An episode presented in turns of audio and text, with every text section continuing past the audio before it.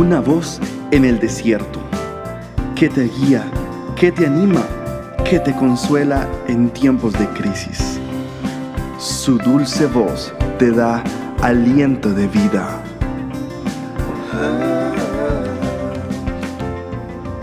Red de Mujeres Embajadoras.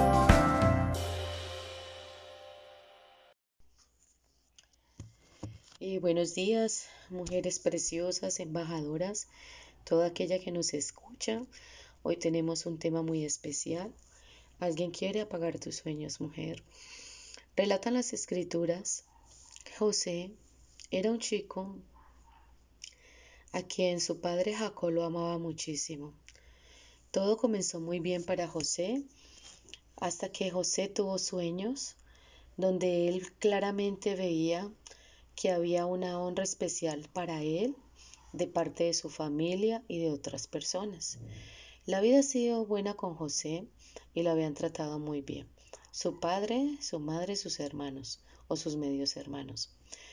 Pero como no todo es puede ser tanta felicidad, llegó un momento donde José Cumplió sus 17 años y las cosas empezaron a irle mal. Sus hermanos empezaron a tenerle envidia y se volvieron en su contra. Sus hermanos observaban el favoritismo de su padre, Jacob, con él, em, los sueños proféticos que tenía José, cómo él los proclamaba y los declaraba, y cómo esto generó rencor y mucha rencilla en el corazón de sus hermanos. Estos sueños aparentemente muy buenos empezaron a llenar el corazón de orgullo y de soberbia de José, y sus hermanos no se quedaron quietos. Empezó la semilla de maldad a germinar en los hermanos de José, hasta que ellos se llenaron de tanto odio, tanto rencor, tanta, tanta rabia con él, que empezaron a conspirar contra José para deshacerse de él. Efectivamente ellos cumplieron su cometido y llegó un momento donde ellos planearon deshacerse de José y lo lograron. Como todo en la vida, las cosas mm, que se confabulan contra nosotros, aparentemente el destino, las circunstancias de vida, no todo eso va a quedar impune o se va a quedar así. Eso ocurrió con José. Aunque sus hermanos y medios hermanos maquinaron una cantidad de cosas y prebendas para que él pudieran deshacerse de José. La vida se encargó de darles una gran lección a estos muchachos. Pareciera como si esos sueños que él había tenido en su juventud se hubieran perdido, ya que José fue vendido a una caravana de mercaderes y fueron llevado, fue llevado a ese lugar Egipto como un esclavo.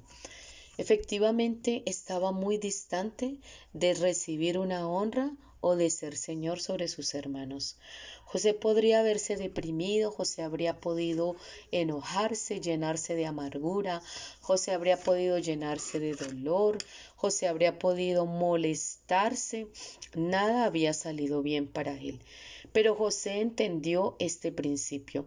Él sabía que tenía la gracia no solamente para iniciar, sino para terminar lo que Dios había puesto en su corazón. Él sabía que el enemigo no estaría peleando en su contra, sino se estuviera dirigiendo a su destino. Así que se mantuvo en la fe. Se mantuvo haciendo, José se mantuvo haciendo lo correcto cuando estaba sucediendo lo malo. Él no estaba trabajando para la gente, sino para Dios. La situación de José se agravó considerablemente cuando él servía en la cárcel, servía en la causa de Potifar, sirvió en la cárcel, sirvió a sus compañeros de prisiones y recibió también muchas amenazas y muchas decepciones. Sin embargo, Dios estaba con él. Así quiero decirte, mujer, Dios está contigo. Puede que estés pasando por circunstancias muy adversas. Al parecer son circunstancias terribles de vida, donde tú dices, todo lo he perdido, he fracasado y la promesa que Dios me había hecho no la veo por ninguna parte. Se quedó solamente en promesas o en palabras. Dios te dice en esta mañana, no son solamente promesas, no son solamente palabras. Nuestro Dios es un Dios que cumple sus promesas. Nuestro Dios había hecho una promesa a José y la iba a cumplir. Él sería el líder de una gran nación. José lo había soñado y Faraón tuvo un sueño muy impactante que ninguno de los sabios de su reino y de su palacio pudieron interpretar. Allí entró Dios en ese proceso para promover a José. José fue promovido, mis queridas oyentes. Así puede ser tú promovida en este momento. Dios el Señor puede sacar el mejor provecho de esta situación aparentemente terrible y devastadora. Crear una oportunidad donde aparentemente no hay. Recuerda, José fue tratado con injusticias, José fue calumniado, José fue vituperado, José fue escarnecido, José fue desechado por su familia, por sus hermanos. José creció en su adolescencia y su etapa adulta en la absoluta soledad y en el abandono, aparentemente olvidado por las personas que él más amaba. Sin embargo, Dios que tiene el control de nuestra vida, Dios que tiene el control de nuestro destino, Dios que conoce las cosas que vamos a pasar, Dios que sabe poner a favor las circunstancias para que nos favorezcan a nosotros, lo puede estar haciendo contigo. Tuvo Faraón un sueño, y no solo uno, sino dos, también sus compañeros en la celda, y todo eso lo usó Dios para favorecer a José. Dios puede favorecerte, mujer, en tu situación actual, en tu situación de conflicto, en tu situación de crisis, en tu situación de incompetencia, en tu situación sintiéndote inhábil e incapaz, donde sientes que ya no puedes tolerar más, allí Dios puede intervenir, como le ocurrió a José. El enemigo no peleará contra nosotras cuando vamos por camino equivocado, ni tratará de desviarnos, de desanimarnos, de desalentarnos. El enemigo no tratará de distraernos y enredarnos en otros asuntos si vamos por mal camino. Créeme, cuando José estaba en camino de su destino, el enemigo trató por todos los medios de desanimarle, de desmotivarle, de hacer que él se sintiera solo y perdido, olvidado a su suerte pero Dios tenía el control de él. El diablo siempre enfilará sus baterías y lo mejor de su armamento porque él viene en contra de las personas que se están dirigiendo al cumplimiento de su destino, a los que están tomando nuevos territorios, a los que están tomando su destino muy en serio, aquellas personas que como tú están llegando a un feliz término. Nuestra actitud debe ser yo estoy decidida a lograr mi cometido, estoy decidida a alcanzar mi destino, estoy determinada a alcanzar mi propósito, voy a seguir con mis sueños, voy a alcanzarlos, me decido a alcanzar estos sueños a pesar de la adversidad, a pesar de las pérdidas, a pesar de todos los informes negativos, a pesar de todos los pronósticos negativos, a pesar de las críticas, a pesar de las críticas, a pesar de las cizañas, a pesar de los confinamientos, a pesar del señalamiento, mi destino es mayor, mi destino es más grande y mi, y mi misión Repite conmigo, mujer, mi misión es demasiado importante para rendirme, para desanimarme, para distraerme, para desenfocarme. No voy a permitir que la amargura se robe el gozo del bien terminado, del camino perfecto que lleva a un destino que Dios ha diseñado para mí.